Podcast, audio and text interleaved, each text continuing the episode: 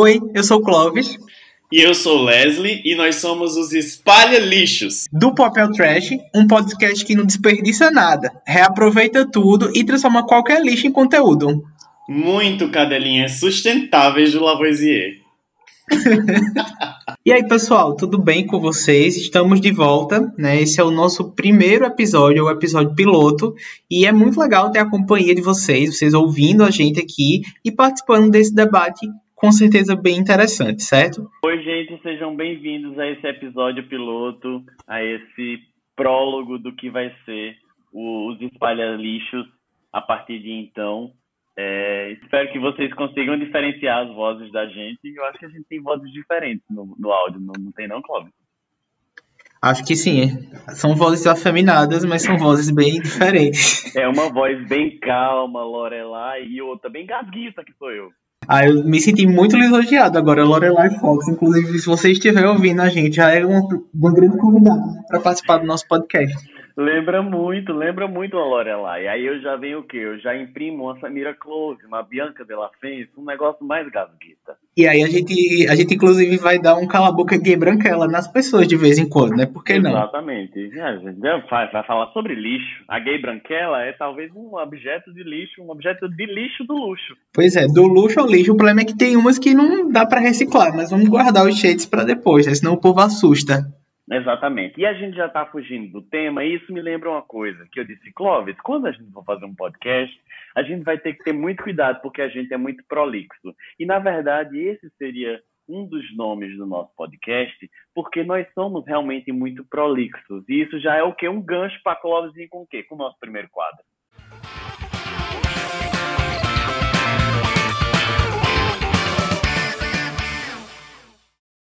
Então, gente, o nosso primeiro quadro é o momento prolixo. O momento prolixo é justamente esse momento que a gente vai levantar algumas, algumas questões, a gente vai falar alguns gatilhos e em seguida a gente vai debater da maneira mais resumida e simples que nós conseguimos e trazer para vocês esse debate, essa exposição do tema, construindo alguma coisa.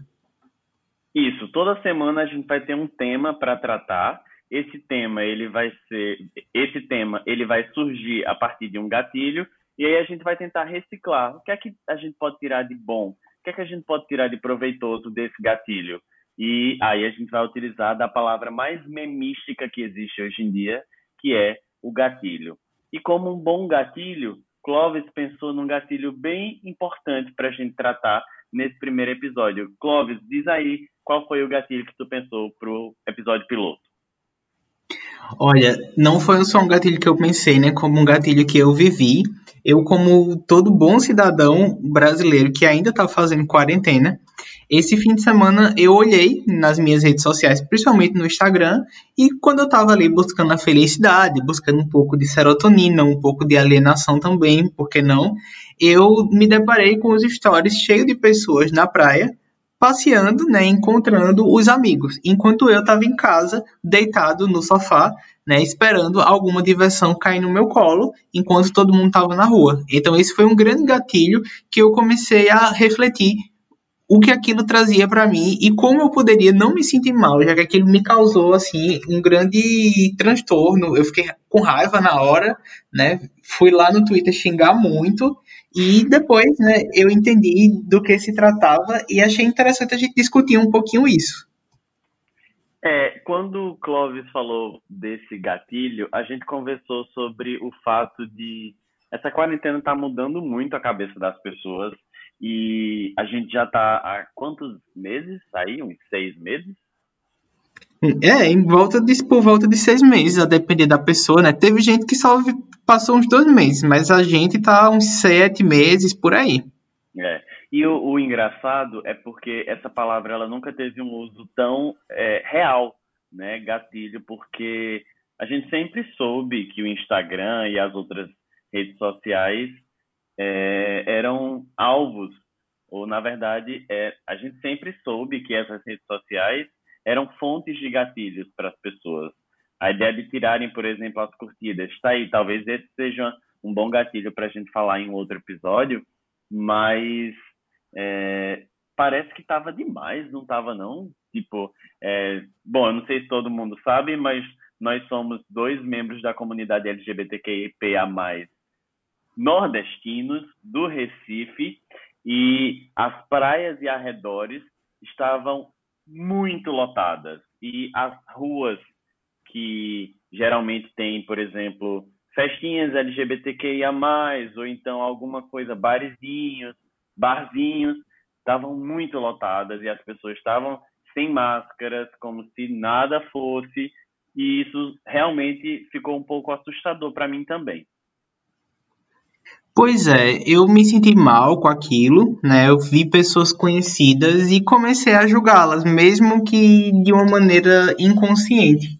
E eu percebi que julgar as pessoas e ficar com raiva por elas estarem fazendo aquilo era algo que, enquanto era altamente instintivo e natural de estar acontecendo nesse momento que a gente está vivendo, eu percebi que aquilo também me fazia mal.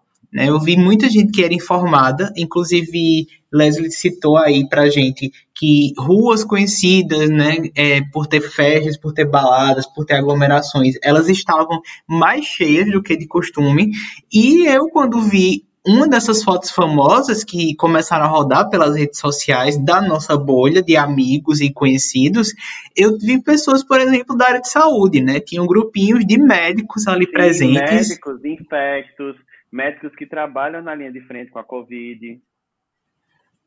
Pois é, e eu olhei para isso e não consegui acreditar, porque geralmente a gente forma uma imagem muito errada, né? A gente pensa que são as pessoas sem instrução que estão burlando a quarentena ou pessoas totalmente de outro universo, pessoas muito distantes da gente, quando na verdade a transgressão do que seria uma norma é, está muito mais próximo do que a gente tem visto. Mas aí eu pergunto também, né? Que normas? Quem criou essas normas e que tipo também de poder centralizador a gente tem dando diretrizes nessa pandemia? É, e aqui eu também já não quero fazer a meia-culpa.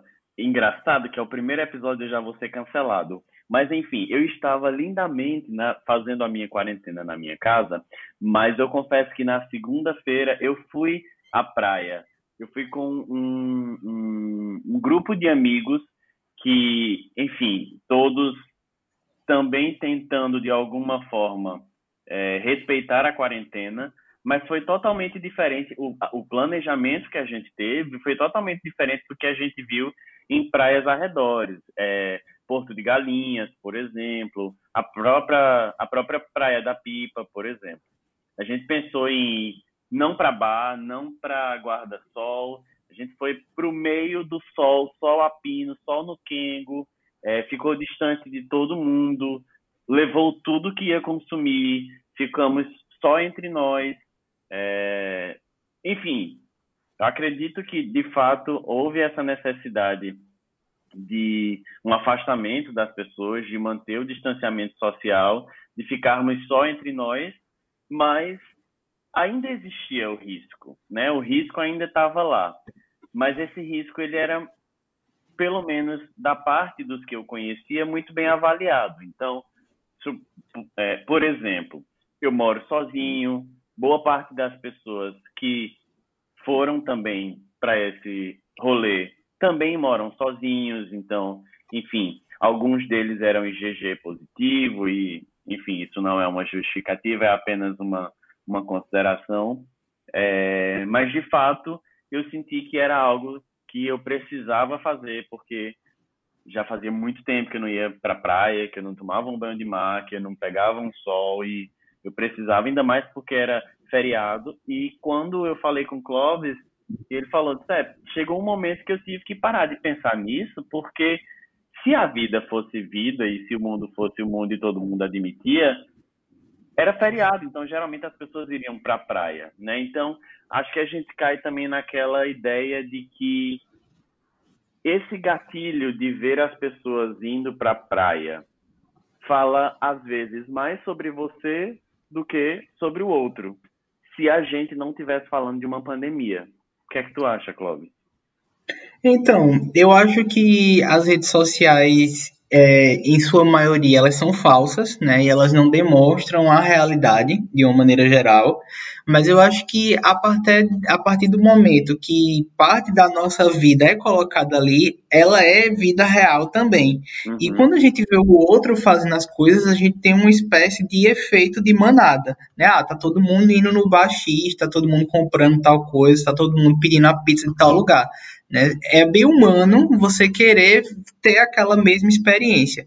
Então as pessoas não só é, transgrediram a, a, ideia de quarentena, de não ficar em casa em isolamento, e começaram a apostar isso. Elas perderam o pudor, porque a gente sabe que na verdade isso já está acontecendo há muito tempo. O que uhum. acontece comigo talvez seja diferente de muitas pessoas, porque eu sou grupo de risco. Eu sou hipertenso, embora seja ainda jovem, mas eu sou hipertenso já há um bom não tempo. Não tão jovem, né, querido? A, a verdadeira juventude está dentro do meu coração. Então, para mim, eu sou, eu sou bem novinho, tá, querido? Para você não esquecer disso. Mas é verdade, né? Eu sou grupo de risco e eu não podia, eu não podia vacilar desse jeito. Eu tenho uma mãe idosa e não queria trazer isso para dentro de casa eu sou uma pessoa que tem cumprido o isolamento social à risca. E eu tenho uma coisa é, que pesa muito para mim além disso. Eu não confio na quarentena de ninguém.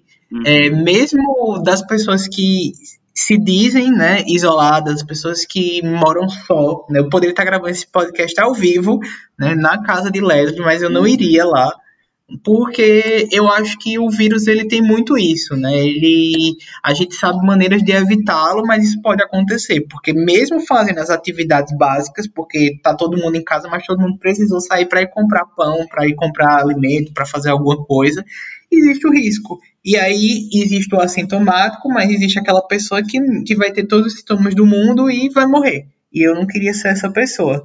Aí eu olho para mim, tomando todos esses cuidados e abro o Instagram e vejo uma pessoa, né, que estava lá, foi à praia, começou a criticar o que tinha acontecido, certo? E quando foi à noite, essa pessoa estava fazendo stories na mesma, no mesmo local, mostrando um bar em volta, né, e a galera cantando, todo mundo batendo palma, aquele maior oba-oba, né? E aí eu acho que, que era a personalização do meme, enfim, a hipocrisia, porque a pessoa tá criticando, né, e tá lá fazendo a mesma coisa. E aí eu concordo com o Leslie, né, dizendo que isso também diz muito respeito à saúde mental, e eu comecei a trabalhar isso em mim, né? De que maneira eu comecei a trabalhar isso? Primeira coisa que eu já faço há um bom tempo é que, de fato, eu nem falo por meme mais, eu não me sinto idiota de estar tá fazendo isolamento eu acho que a gente tem vários recortes sociais no Brasil quando a gente fala desse isolamento, porque a gente tem pessoas que não puderam parar, tem pessoas que pararam, tem pessoas mega informadas, tem pessoas né, que são alimentadas por fake news. A gente não tem um governo que, que sentou e estabeleceu uma norma única, né? A, os cidadãos ficaram à mercê dos prefeitos, dos governadores e, e da ciência também, trabalhando do jeito que podia, mas eu acho que a gente cuida disso, né? Cada um é, é, é, meio que assim, cada um por si, Deus por todos, mas chega um momento que é uma questão de saúde pública. E aí eu posso dizer assim, ah, não vou tomar vacina. Se só eu morresse por não tomar uma vacina era bom, mas isso pode tirar a vida de muita gente. Eu não me sentiria confortável, né, de perceber que um parente, alguém próximo meu adoeceu e eu posso ter sido o vetor dessa doença. E aí eu te pergunto, Leslie, o que é que tu tem feito, né, para não surtar em casa? Afinal, a gente está muito tempo, né, trancado e com a vida limitada pela dinâmica do vírus. O que é que tu tem feito para se sentir bem, para se sentir melhor? Como é que tu tem tratado aí dessa saúde mental? Tá, antes de falar isso, eu vou, eu vou, eu lembrei de algo que eu conversei com Tata, inclusive Tata, você vai ser obrigada a escutar esse podcast. É, e ela me, me falou uma coisa muito interessante.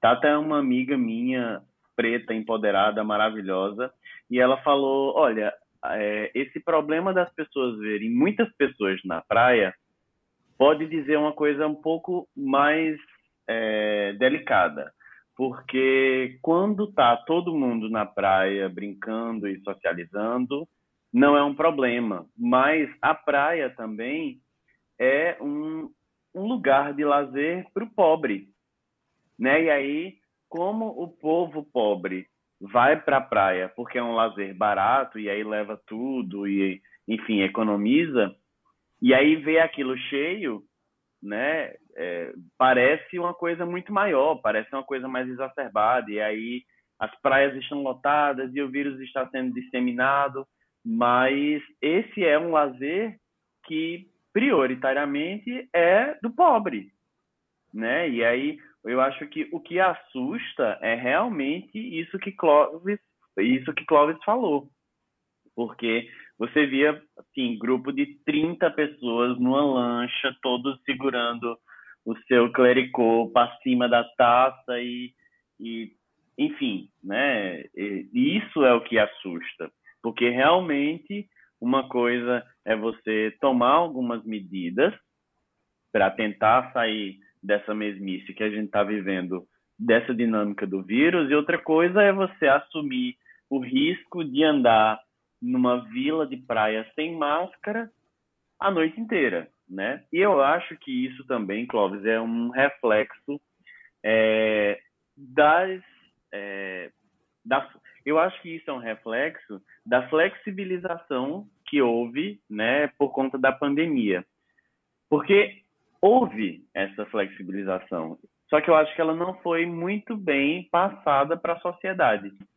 Parece que a pandemia acabou, parece que a quarentena acabou. Né? Ela não acabou, ela foi apenas flexibilizada. E, de fato, se há uma flexibilização, eu acho importante que as pessoas avaliem esse risco. Né?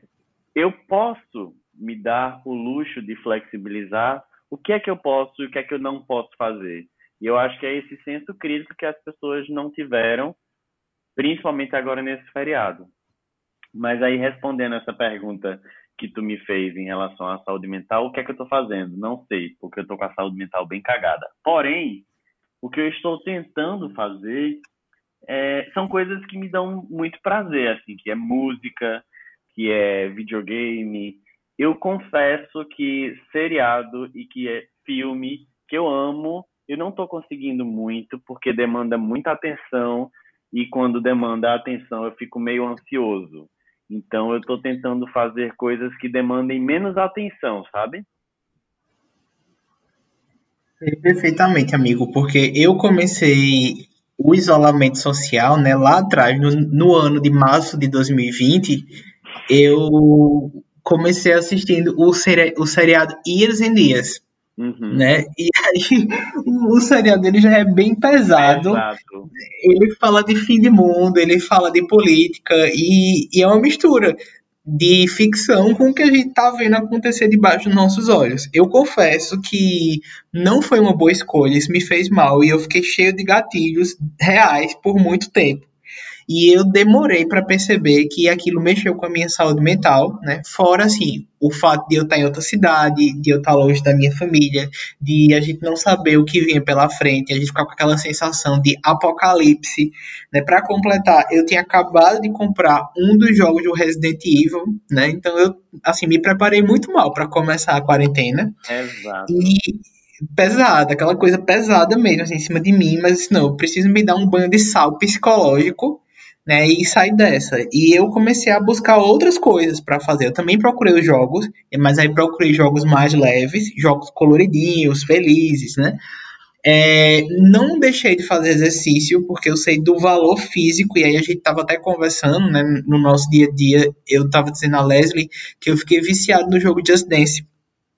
E eu pratico isso todo dia, de maneira que eu não pretendo voltar para academia, é, tanto no período de flexibilização quanto depois, porque eu me senti bem, eu comecei a perder peso, eu comecei a cuidar da minha alimentação, a tomar sol. Então, eu acho que a quarentena, no meu recorte de vida, né, me permitiu me encontrar comigo mesmo em muitos aspectos. Mas mesmo assim, eu ainda sinto a saúde mental prejudicada de não estar tá conseguindo trabalhar como eu gostaria, de não produzir o que eu realmente gostaria de estar produzindo agora e da vida ter parado de certa forma. E produzir conteúdo. Acho que produzir conteúdo na internet me fez uma diferença muito grande também. É, tu encontrou coisas novas para fazer ou tu foi rebuscando, foi se reencontrando com velhos hábitos? Porque isso é um ponto bem interessante, né?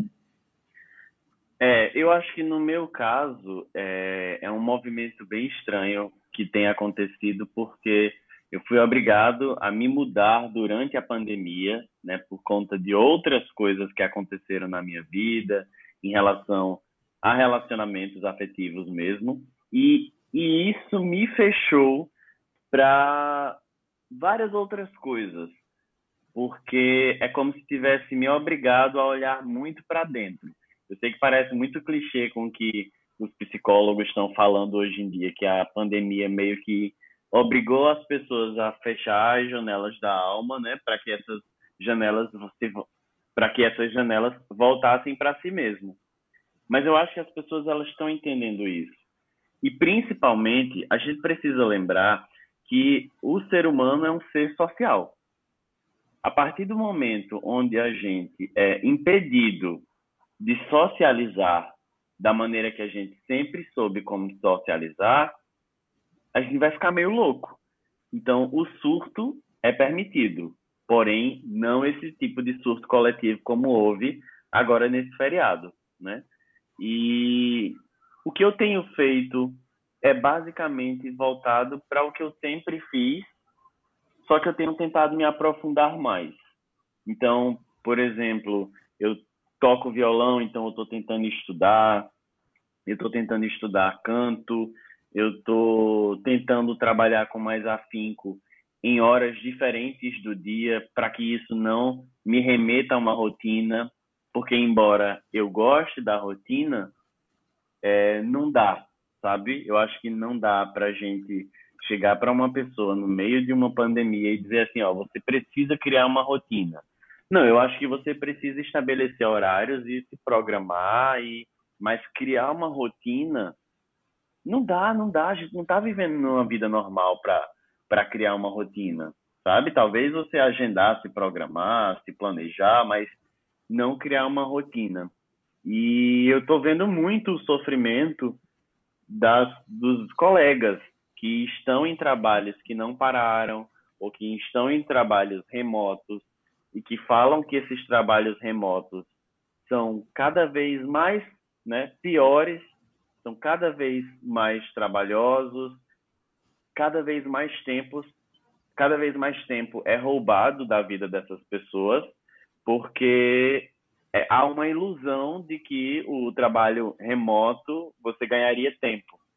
Só que as empresas elas não estavam preparadas para esse tipo de trabalho remoto. Então acaba cobrando muito mais do trabalhador e do colaborador. E nesse sentido, assim, eu consigo ficar bem mais tranquilo, trabalhar sem cobrar produtividade, mas sabendo que eu preciso, né? É, eu preciso entregar, eu preciso produzir, mas eu também estou me permitindo não me cobrar muito, sabe? Ah, isso é uma perspectiva ótima. Eu acho que a pandemia também ensinou para a gente que nós não temos controle sobre nada na nossa vida e que a gente tem lampejos de domínio ao longo da nossa existência. Por exemplo, eu não posso controlar o fim da pandemia, eu posso controlar a hora que eu faço exercício. Eu não posso controlar a vontade das pessoas. Eu posso até tentar ajudá-las a compreender, mas eu não mando na posição do outro. E eu acho que a ideia da pandemia né, é, é muito clara ela não é uma questão só de saúde, né? Ela é um momento político, social, moral que a gente tem enfrentado, porque a gente pensa diante do que a gente falou aqui, né, a gente pensa em egoísmo, a gente pensa em relação de trabalho, a gente pensa em capitalismo, a gente pensa no indivíduo, né, se relacionando com todo esse mundo caótico que a gente está vivendo.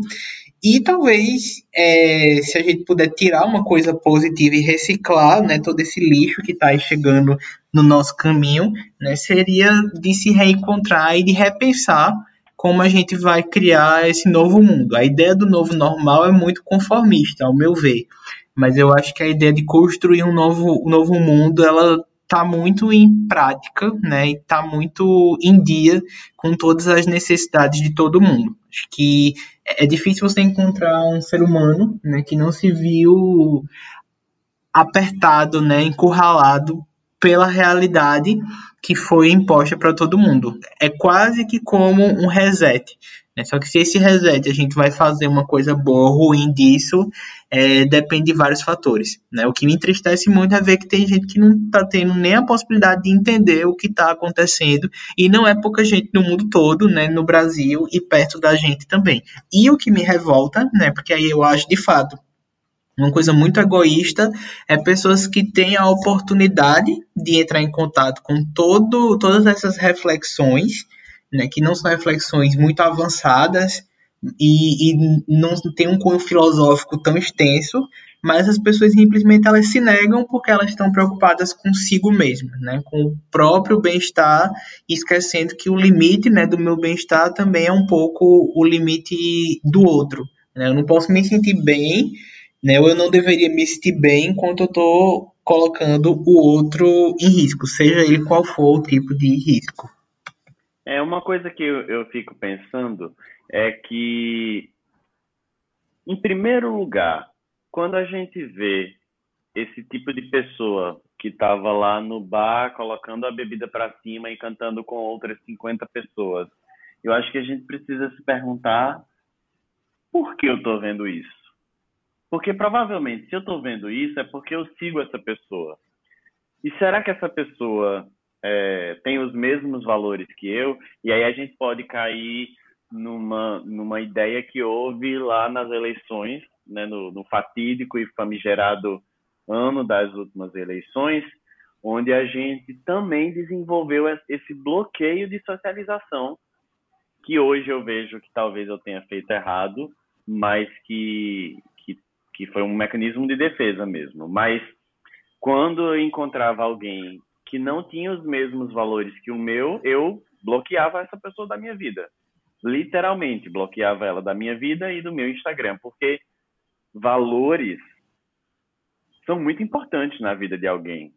E se essas pessoas têm valores diferentes dos meus, não tem por que elas estarem na minha vida. Hoje eu, eu já penso de uma forma diferente, talvez é, eu estar bloqueando essa pessoa da minha vida, eu estou evitando um relacionamento, eu estou evitando uma discussão, eu estou evitando um, um, um debate, talvez porque eu tenha medo de debater, talvez porque eu tenha medo, talvez porque eu tenha, eu quero proteger a minha integridade física, né? Então, talvez aí eu precise realmente forçar essa relação. E aí é, é onde eu deixo essa pergunta, né? Por que a gente segue essa pessoa? Né? Se, se essa pessoa faz isso, ela tem valores muito diferentes dos seus.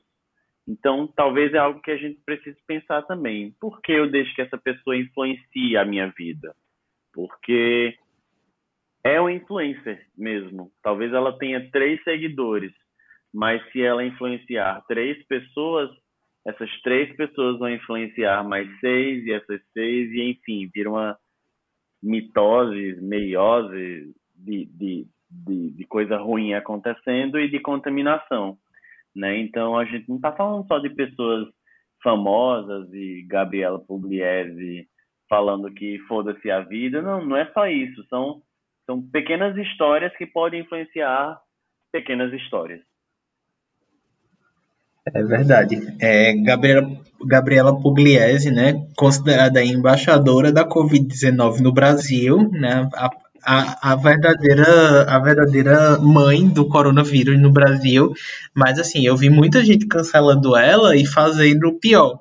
Então a gente tem que tomar muito cuidado, porque as redes sociais deram, deram um impulso, né, deram poder para todo mundo se tornar um pouco influenciador. E as pessoas acham que influenciador é quem partiu para ter acima de 10 mil seguidores, né? Hoje qualquer pessoa consegue os 10 mil seguidores, inclusive comprando.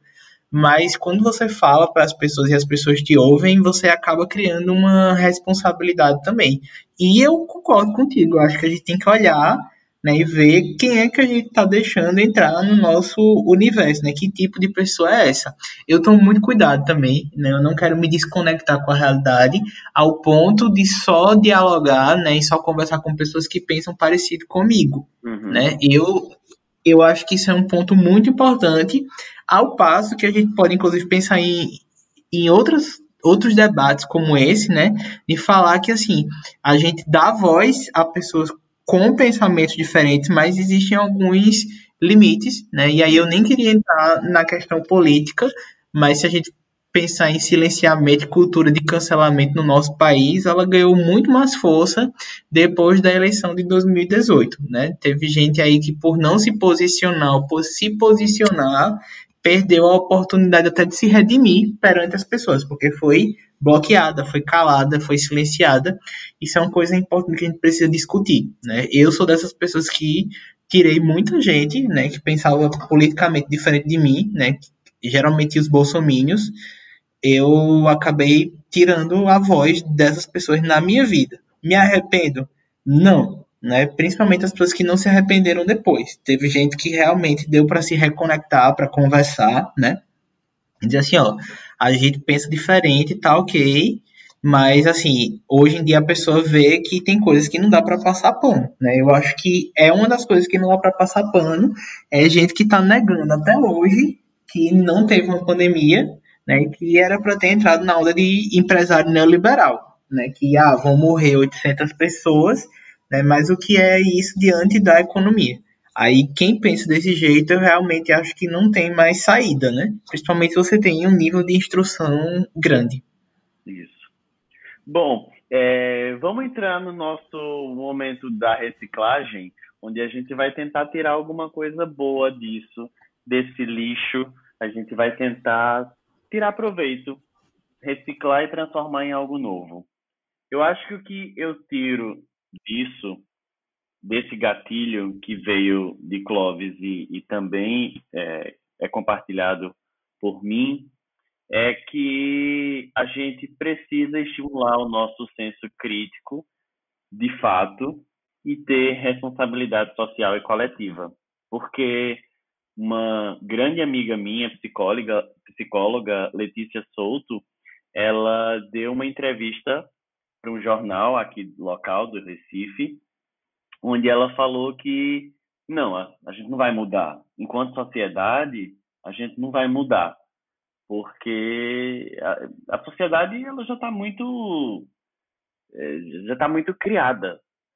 Porém, a pandemia vai fazer com que a gente estabeleça um pensamento coletivo e esse pensamento coletivo pode, porventura, mudar alguns dos nossos hábitos a ponto da gente tentar fazer dar certo, sabe? Então, eu acredito muito nisso, assim. É, eu acho importante que depois que o gatilho aparece para você, você, espera, eu consigo fazer isso? Eu preciso fazer isso? É, qual é o risco que eu assumo fazendo isso? Porque Bom, se há uma flexibilização, a gente não está fazendo nada de errado se a gente estiver dentro dessas medidas. Mas essas medidas elas foram determinadas por quem, né? Como o Clóvis falou, quem a gente, quem está chancelando essas medidas. Então, até mesmo quando a gente vai respeitar algumas medidas de flexibilização da quarentena, eu acho que cabe também uma autoanálise, uma autoavaliação de o que é que eu posso fazer, até onde eu posso ir, que risco eu estou impondo para mim e para os meus, como é que eu posso cuidar de mim e cuidar dos meus, sabe? Eu acho que é isso que eu tiro de bom, eu consigo ficar muito mais, é, como tu falou mesmo, muito mais no controle de mim, né? Porque da minha vida eu não tenho controle nenhum, mas no controle do que eu sinto, do que eu posso, de quando eu posso, de com quem eu posso. É... Durante a, o feriado inteiro, eu fiquei em casa, basicamente jogando Fall Guys, mas eu disse, poxa, na segunda, no feriado mesmo, eu vou dar um jeito de tomar um banho de mar para ver se essa mazela ela vai embora e isso me fez muito bem É, mas antes de eu avaliei alguns desses riscos. Provavelmente é, eu posso sim ter deixado um ou outro passar, mas foi algo que eu julguei pertinente e necessário para aquele momento. E eu tomei alguns certos cuidados, né, de não estar tá postando muita coisa, não porque eu estava querendo me esconder, mas, por exemplo, eu sei do, do, da situação de Clóvis.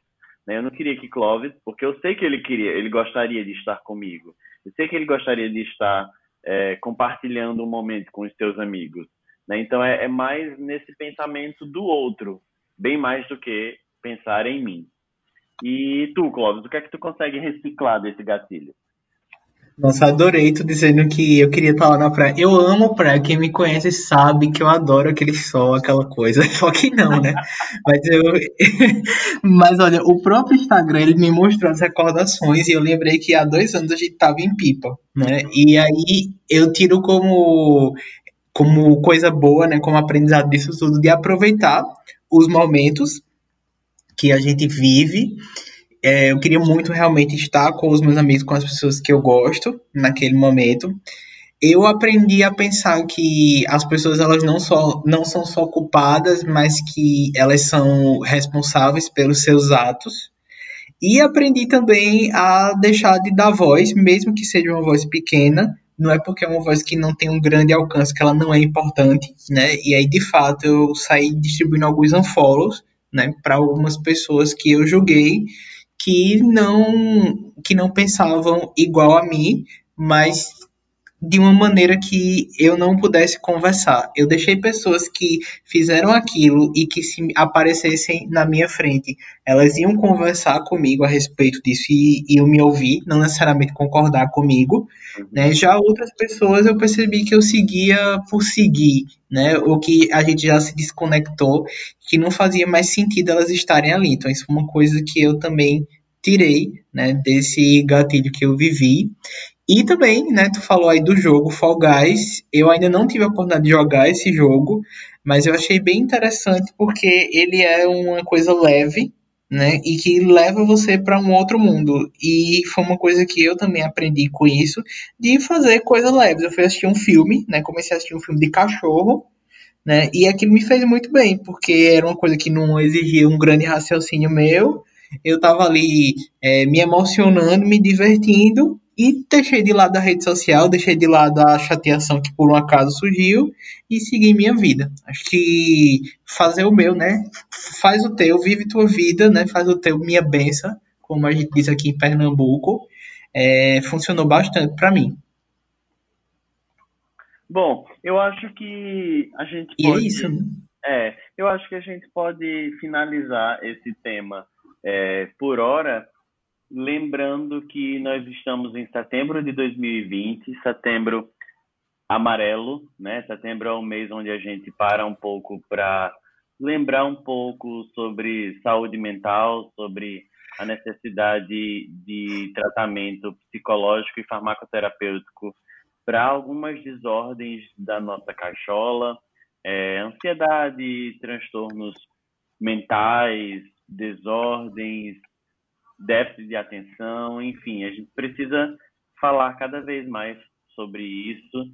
É, um dia desse foi o dia dos, dos psicólogos, né? Uma profissão que está sempre foi muito importante, mas eu acho que atualmente ela vem ganhando muito mais destaque, dada a necessidade das pessoas em olhar para esse problema e cada vez mais as crianças, as nossas crianças, as crianças do nosso Brasil, a, a próxima geração. Cada vez mais essas crianças elas estão muito novas, mostrando problemas, sabe, de ansiedade e de FOMO, né, fear of missing out. É, eu acho que tem muito disso na rede social, da gente ver alguém na praia, ou da gente ver alguma alguém numa festa, poxa, eu tô aqui de quarentena tentando cuidar do mundo e essa pessoa tá lá, eu queria estar tá lá também. Às vezes não com essa pessoa, mas eu queria estar tá me divertindo, eu queria fazer uma coisa diferente. Então eu acho que é, durante esse mês inteiro, eu e Clóvis a gente vai pensar em conteúdos é, não tão sérios, porém sérios o bastante para a gente falar de saúde mental, né, Clóvis? Exatamente, acho, acho que é uma oportunidade perfeita para a gente discutir isso e não vai faltar gatilho também, né? Nunca.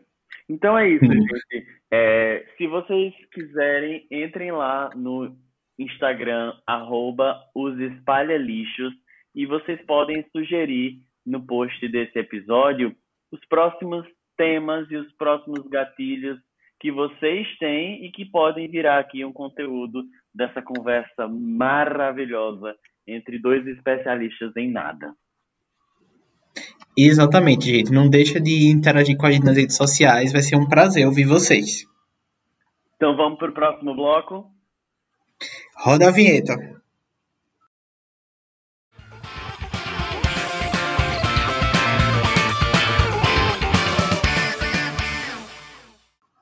Dando continuidade, a gente vai para o quadro Joga no Cesto, onde a gente vai jogar no de, do lixo.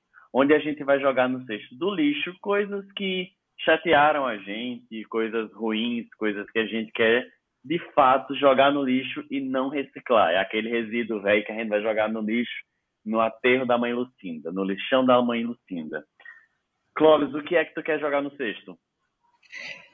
Olha só, a mãe Lucinda me perdoe, né? Porque eu vou mandar muita toxicidade para lá, mas eu queria jogar no lixo o argumento do nosso presidente, né? Que diante de um aumento muito grande do valor dos alimentos básicos, o feijão e arroz está mais caro, feijão, arroz, óleo, está bem mais caro. Ele pediu para que os donos de mercado eles fossem patriotas e não aumentassem o preço, né, quando o aumento desse valor tem sido em função da crise. Né? Então, eu queria jogar no lixo, porque é, isso é um argumento de uma criança de seis anos e não de um presidente do país.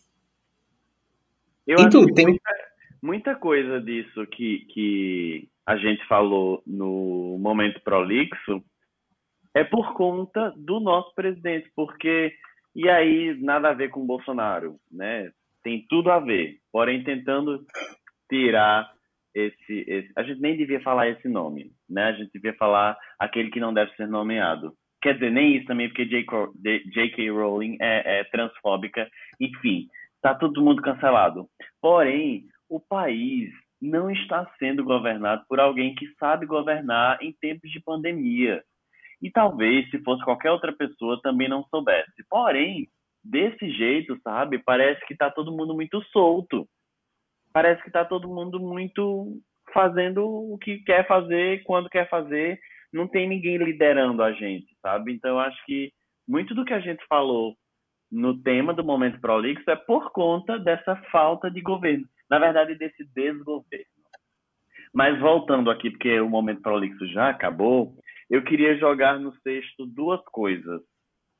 É, primeiro, foi uma foto que viralizou no Twitter e depois viralizou no Instagram de a faixa etária de umas 20 gays, um, assim, umas 20, 30 pessoas, todos com as mesmas cores de sunga, abraçados numa piscina, com várias pessoas de áreas de saúde, várias delas que trabalhavam linha de frente do Covid. Então, assim, eu, eu fiquei muito assustado. Eu disse, cara, não é possível que eles não tiveram o cuidado de tirar essa foto e guardar para si, sabe? Eu não estou julgando o fato de que 25 IAGs viajaram juntas para se divertir alugaram uma casa. Sei lá, quem sou eu para julgar, né? Talvez eles todos, sei lá, 25 pessoas moram juntos ou alugaram uma uhum. casa super isolada e não tiveram contato com mais ninguém. Mas, pô, era todo mundo da área de saúde, sabe? E, e, e me deixa muito triste saber que vários profissionais da área de saúde que trabalham na linha de frente são tão negacionistas assim. Então, eu realmente queria jogar no lixo não o fato deles terem viajado no feriado, enfim, mas o fato deles escolherem ter postado isso e as pessoas deram um cliquezinho, né? Porque fica marcado.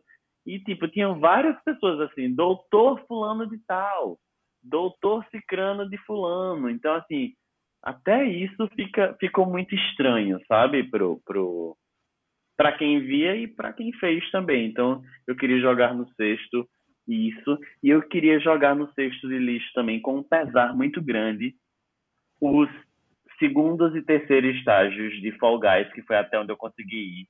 O jogo é muito divertido, mas é muito difícil. Puta que pariu! Negócio, velho, todo mundo pulando em cima da cabeça dos outros. Parece que tem um que corre mais que os outros. Você fica lá para trás. Aí parece, ó, muito difícil. É divertido, mas muito difícil. Não passei do segundo, do, do segundo estágio. Muito difícil. Fiquei frustrado, fui dormir frustrado. É isso. Eu, gostaria de, de, de, dar parabéns ao Fall Guys, porque na PS Plus está de graça, porém eu jogo no sexto a partir do segundo estágio que específico, né? É. Mas eu, não, eu tô muito fora do lugar de falar porque eu nunca joguei Fall Guys, mas assim que eu voltar para São Paulo, eu vou baixar na minha PSN Plus. Eu já baixei, na verdade, já fiz a compra, né? E tô só esperando voltar para começar a jogar isso. E aí eu vou opinar aqui, compromisso com vocês. É, vale a pena lembrar que eu sou muito cadelinha da Sony e Clóvis é muito cadelinha da Nintendo. Então nós, nós vamos trazer né, essas duas visões bem diferentes desses consolos, ou quer dizer, consoles. É, essas pessoas abandonadas, né, que ficam lá na frente do console. Exatamente. Então é isso, né? Acho que fizemos aí o nosso momento de jogar as coisas no lixo. Mas a gente também não é só reclamação, a gente tem alívio cômico e a gente agora vai indicar para vocês coisas, né, que a gente pode jogar para sexta. Isso. Joga na sexta é um quadro onde a gente vai jogar na cesta de basquete, vai, vai, vai fazer um ponto, vai acertar, é um acerto. Ou também é um jogo na sexta de sexta-feira, onde a gente pode fazer o sexto da gente, onde a gente pode. Agora a gente não pode sair, na é verdade, porém a gente pode assistir um negócio, tomar uma biritinha, fazer um call com um amigo, tomar um vinho com ele, através de um Zoom, enfim. Clóvis, tu tem alguma coisa para jogar na sexta? Tenho sim, já que a gente tá falando de videogame, eu tô muito animado, né, que nos próximos dias a gente vai ter a comemoração dos 35 anos do Mario.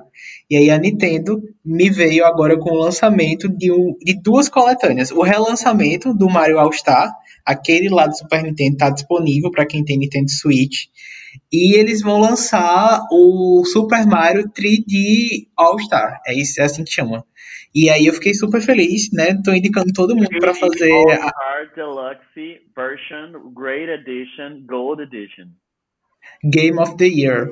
É tipo isso. E aí, eles já estão fazendo pré-venda. O jogo sai dia 18, tá? Então, vamos todo mundo comprar a versão digital, porque a versão física tá um roubo, tá um absurdo aqui no Brasil. A digital também, né? Mas são três jogos maravilhosos. Então, eu indico para todo mundo, tá? São, são jogos, assim, bem clássicos. É o Super Mario 64, o Sunshine e o Galaxy, que é muito bom. É isso que eu jogo para sexta, para você curtir na sua sexta-feira, né? E para você marcar esse ponto. O que eu jogo na sexta são duas coisas. A primeira coisa é um jogo que estava na PS Plus também, chamado Metal Gear Solid. Acho que todo mundo conhece Metal Gear, mas esse que eu baixei de graça no PS Plus foi o Metal Gear Solid 5. É muito massa. Eu gosto muito. Ó, eu não sei jogar jogo de tiro. Eu miro na cabeça e acerto três pés diferentes. Mas eu gosto de jogos do modo stealth. É muito massa você ir lá se esgueirando e, e, e eu tento ser um, soldado muito bonzinho. Eu tento não matar os pessoal, mas às vezes o pessoal me descobre e eu não tenho o que fazer. Se eu não for matar eles, eles vão me matar. Então é muito legal você jogar no, no modo furtivo. É, eu acho que todo mundo já jogou é, o, o, o, Metal Gear, mas o Metal Gear 5, o Solid Snake, que é o principal, ele tá todo fodido, todo lascado, e aí ele tem umas, umas alucinações, e aí parece que ele vai morrer e não vai, ele vê umas coisas, enfim. Beira o sobrenatural, eu acho super legal. E outra coisa que eu queria jogar na sexta e de fato essa vocês podem fazer agora, é um seriado que eu tô quase terminando a primeira temporada, chamado Little Fires Everywhere, que é um seriado do Prime Video, é, com Reese Witherspoon e Little Fires Everywhere, que é um seriado é, feito por Reese Witherspoon e Kerry Washington. É, vocês devem lembrar delas de Legalmente Loira e de Scandal, respectivamente. É um seriado que todo mundo deveria ver, porque fala sobre racismo, mas é, enquanto todo mundo fala racismo de violência e, e, aquele racismo que a gente está mais acostumado a ver e que choca, que é importante que a gente fale sobre isso, mas o Little Fires Everywhere fala sobre o racismo estrutural, o racismo velado, aquelas pessoas que dizem, não, eu não sou racista de jeito nenhum, só que fazem constantemente coisas racistas. É, as duas estão incríveis nos papéis. Todos os personagens são muito bem trabalhados e é aquele seriado assim que você não consegue parar de assistir e que você vai, eu como um, um homem cis branco extremamente privilegiado, eu fico me sentindo uma vergonha porque às vezes eu reconheço em mim é, atitudes racistas mas ao mesmo tempo eu percebo o quanto isso é importante, quanto é importante que eu reconheça que eu tenho essa atitude racista para que eu consiga ressignificar, reciclar esse pensamento, esse pensamento e não tê-lo mais, sabe? Então, é isso que eu queria jogar na sexta para que vocês façam. Maravilha, então vamos todo mundo curtir essas dicas, né? E aí vocês já podem mandar é, os feedbacks para a gente nas redes sociais. E eu acho que temos um programa, não é mesmo, seu Leslie? Temos. Só lembrar que todas essas indicações vão estar lá no primeiro post do Os Espalha Lixos. Então, vai lá no arroba Espalha Lixos e vocês podem encontrar todas essas indicações lá no perfil da gente. Ok, e a partir do próximo programa a gente vai ter a interação de vocês, que a gente vai ter mais um quadro, né? Um quadro chamado Boy Lixo. Você pode mandar e-mail pra gente e você pode falar mal do seu boy lixo, você pode falar mal da sua girl lixo, de qualquer pessoa lixo, né? Ou de qualquer situação da sua vida que a gente vai opinar. A gente tá com muito tempo livre, então a gente quer falar mal, né? E tentar te salvar aí desse problema que você tá passando, ok?